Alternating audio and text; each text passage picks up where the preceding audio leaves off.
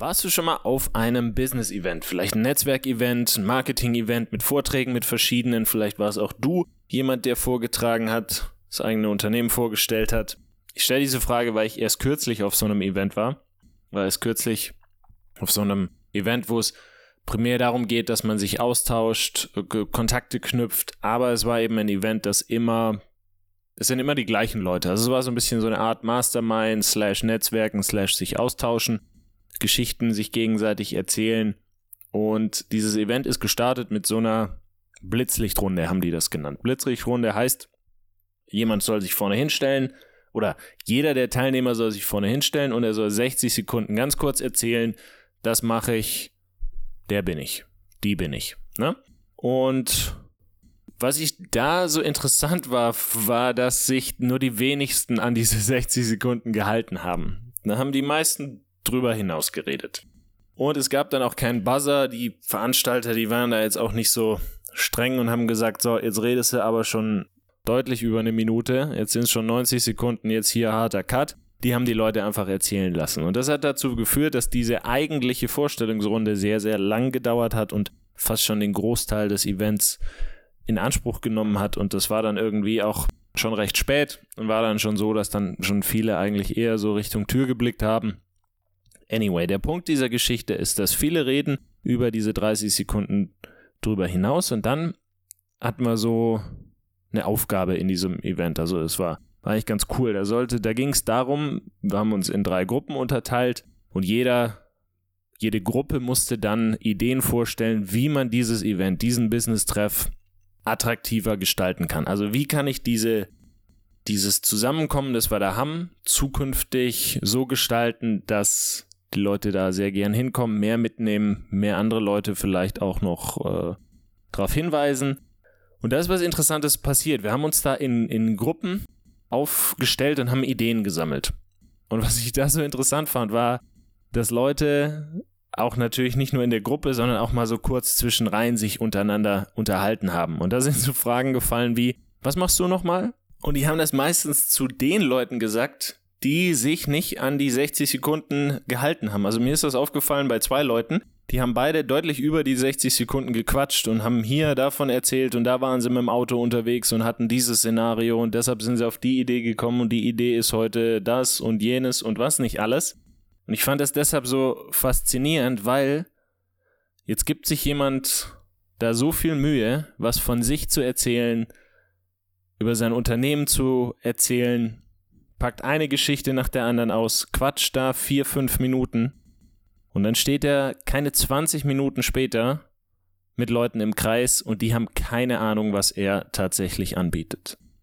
Das finde ich unfassbar interessant. Und es erinnert mich an was, was in unserer Welt eigentlich nicht nur in diesem Business-Kontext passiert ist mittlerweile. Wir leben im Überfluss. Das muss man einfach so sagen. Und dieser Überfluss, der sieht auf den ersten Blick auch aus wie ein Gewinn. Wir haben mehr Auswahl an Produkten, mehr Auswahl an Unterhaltung, mehr Auswahl an Informationen. Was kommt heute Abend im Fernsehen? Das ist schon lange keine relevante Frage mehr. Jede Show, jeder Film, jedes Album startet alles auf Knopfdruck. Netflix, Disney Plus, Spotify, wie es alles heißt. Immer mehr ist aber irgendwann auch zu viel. Unser Informationszeitalter wird langsam ersetzt von Menschen, die bewusst wählen, was sie konsumieren, wem sie folgen und wie sie ihre Zeit verbringen wollen. Was glaubst du, ist der Hauptgrund für das Verlassen von Webseiten? Wenn jemand eine Webseite verlässt, was ist am wahrscheinlichsten der Grund dafür? Co-Marketing ist eine Agentur aus Massachusetts. Die haben eine Studie gemacht, die sehr aufschlussreich ist.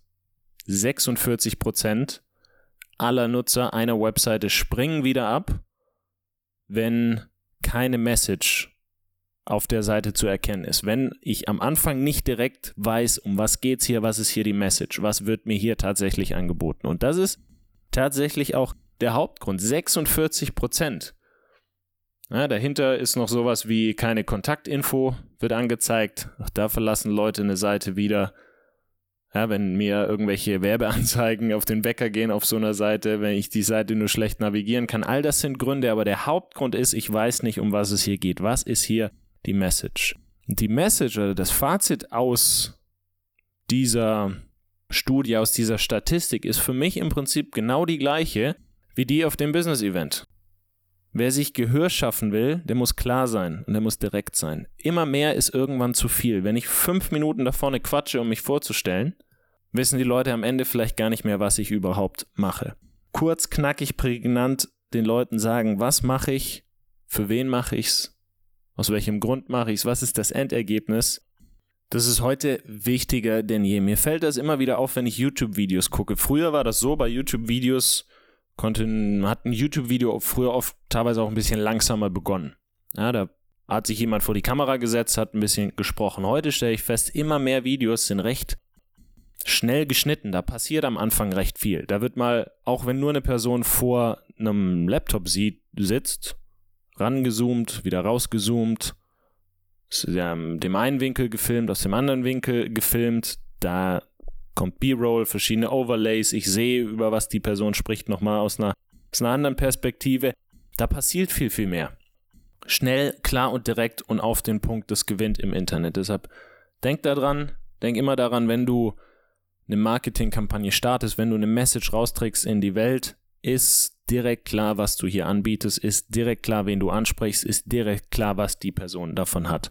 Mit diesem Impuls wünsche ich dir ein schönes Wochenende oder eine schöne Woche, je nachdem, wann du das Ganze jetzt hier, hier anhörst. Wenn es dir gefallen hat, dann abonniere den Podcast.